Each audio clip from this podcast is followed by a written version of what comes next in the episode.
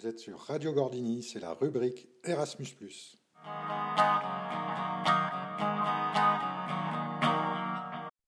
Ici, Tim Vilnius. La basse. La basse. La basse.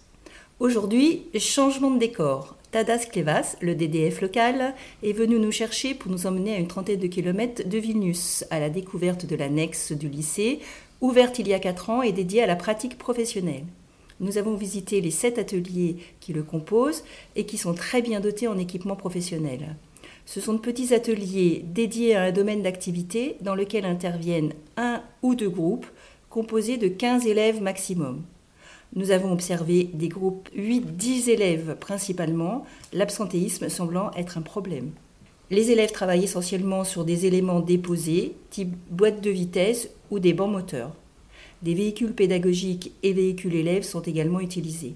L'ambiance dans les ateliers depuis hier hein, est sereine. Les enseignants et les élèves sont accessibles et facilement dans l'échange. Les enseignants travaillent 1100 heures par an face aux élèves et ont deux mois de vacances l'été.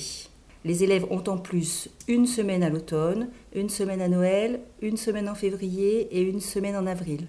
Le salaire d'un enseignant débutant est de 600 euros net d'impôts. Il est 16 heures et nous n'avons pas eu de pluie aujourd'hui. Le soleil est même un peu présent et le thermomètre affiche un joyeux 5 degrés. Ika passi matimo.